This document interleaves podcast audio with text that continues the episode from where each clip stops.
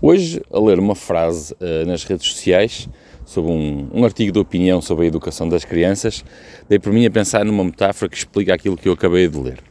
Lá dizia que nós, pais, esforçamos-nos muito a dar aos filhos aquilo que nós não tivemos, mas esquecemos sobretudo de lhes ensinar aquilo que aprendemos e que resultou nessa vontade de lhes querer dar aquilo que nós não tivemos. E uma coisa sem a outra perde por completo o valor. E isto, uma coisa também que eu aprendi foi que aprendi à própria custa com os meus filhos, uh, embora seja um pai muito, muito orgulhoso com aquilo que eles hoje são e se estão a tornar, foi que efetivamente é muito difícil nós passarmos uma mensagem para alguém que não viveu as dificuldades. É difícil nós explicarmos a alguém o valor, embora uh, eu tentei e tento dar aos meus filhos aquilo que eu, efetivamente eu não tive, mas esforço-me ainda mais por lhes passar valores e tentar perceberem a dificuldade que é viver. Talvez, se eu uh, for um pai de sucesso, talvez eles tentem passar isso para os filhos deles e só aí é que eu vou perceber que efetivamente fui um pai de sucesso. Passar a mensagem das dificuldades. São as dificuldades que justificam aquilo que nós queremos ter, aquilo que, que nós quisemos dar. Mas há uma dificuldade imensa em fazer isso, porque, sobretudo, uh, para se conseguir compreender alguns dos valores, é preciso ter passado pelas dificuldades, temos sido nós a passar pelas dificuldades. Porque há coisas que não se conseguem explicar, têm que ser sentidas.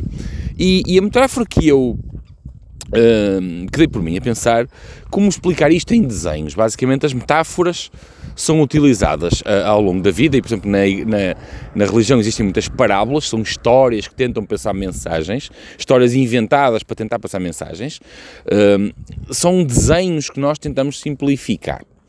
E eu imaginei, por exemplo, um jornal velho, cheio de informação clara, concisa e notícias, e esse jornal velho tenta, velho tenta passar isso para jornal novo.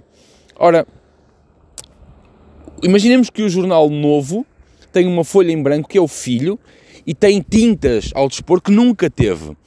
Esse jornal velho foi impresso de uma forma rude, difícil, mas está lá, as tintas estão lá.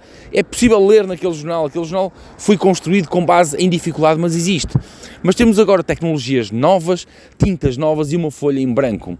Ora, por mais que nós peguemos nessa folha velha, e pressionemos contra a folha branca, para que a folha branca consiga aprender alguma coisa através desse, desse jornal velho, alguma tinta há de passar. Uh, não vai ser nunca uma tinta tão clara, mas se houver esforço e tenacidade por parte do jornal velho, alguma tinta há de passar, alguma informação há de passar. E este é o esforço que os pais, que os educadores devem fazer, é passar, fazer o esforço máximo para que passe alguma coisa, sabendo nós logo à partida que não vai passar tanto como nós gostaríamos, que a maior parte se vai perder pelo caminho, porque não é simplesmente possível passar. Mas ainda assim nós não devemos desistir dessa luta, porque senão aquilo que nós vamos ter é uma folha em branco, cheia de tinta, que se começarmos a usar isso à toa, se deixarmos a folha branca a usar isso à toa, ela não vai ter qualquer informação, qualquer base, qualquer linha guia para se preencher corretamente. Então, no fundo, vai ser apenas um grande borrão. Um borrão sem sentido absolutamente nenhum, nem para a folha, nem para ninguém, sem utilidade. O que, efetivamente, na frase que eu li é a questão de nós queremos dar aos filhos aquilo que não tivemos, mas esquecemos de, de lhes dar a educação que justifica o que nós estamos a dar. Uh, o que acontece muitas vezes é que há pessoas que percebem ah, eu quero dar ao meu filho aquilo que eu não tive, mas não quero que ele passe pelas dificuldades que eu passei, ou não quero que ele tenha conhecimento das dificuldades que eu, que eu passei.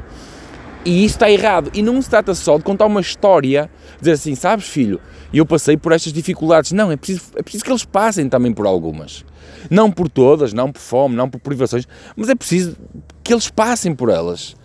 É, é esse processo de amadurecimento que vai depois justificar e valorizar aquilo que venham a ter as tais coisas que os pais não tiveram, mas que agora conseguem proporcionar aos filhos, mas que se eles não passarem por algum grau de, de privação, algum grau de compreensão, não vai haver valor.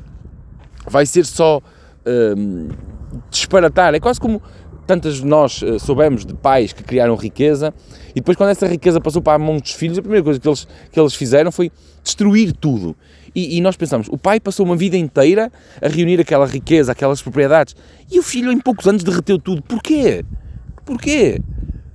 Porque o, fi, o pai construiu aquilo porque ele soube em algum momento que foi privações. O filho não soube. E como não soube o que, é que são privações, não, não soube o valor daquilo que lhe foi deixado. E, e, tudo aqui está tá errado em todo este ciclo. É fundamental. Não é má educação, não, é boa educação. Nós passarmos isso para as crianças. Aqui atrasado eu tinha um pai que me dizia que o filho estava a desistir do, do desporto um, e eu perguntei-lhe o porquê ele sabia exatamente identificar o porquê e, e no meio da conversa falava-se de disciplina do desporto. E eu disse, não existe disciplina do desporto sem primeiro haver disciplina em casa. Antes de nós querermos obrigar uma criança a, a, treinar, nós temos que ensinar à criança que tem que fazer a cama todos os dias. Não é a mãe que faz a cama, não é a mãe que faz o saco, não é a mãe que calça o menino, que levanta a toalha. Isso tem que ser feito em casa. As pessoas só chegam ao desporto e são disciplinadas se primeiro forem disciplinadas em casa. Se houver essa noção de valor, se houver essa noção de sacrifício. Senão nós não temos absolutamente nada. Temos uma folha em branco com tintas ao dispor e sem qualquer noção de conteúdo e, no fundo, é apenas um borrão. Nós queremos dar tanto que, no fundo, não estamos a dar nada. Falo da sociedade em geral. Eu, eu volto amanhã. Hoje estou na Suíça ainda a desfrutar do aniversário do meu irmão e, um, e do bom tempo solharengo que faz por aqui. Vou, vou ali partir uh, a face gelada do lago. E volto amanhã então. Beijinho às primas que devem ter saudades minhas.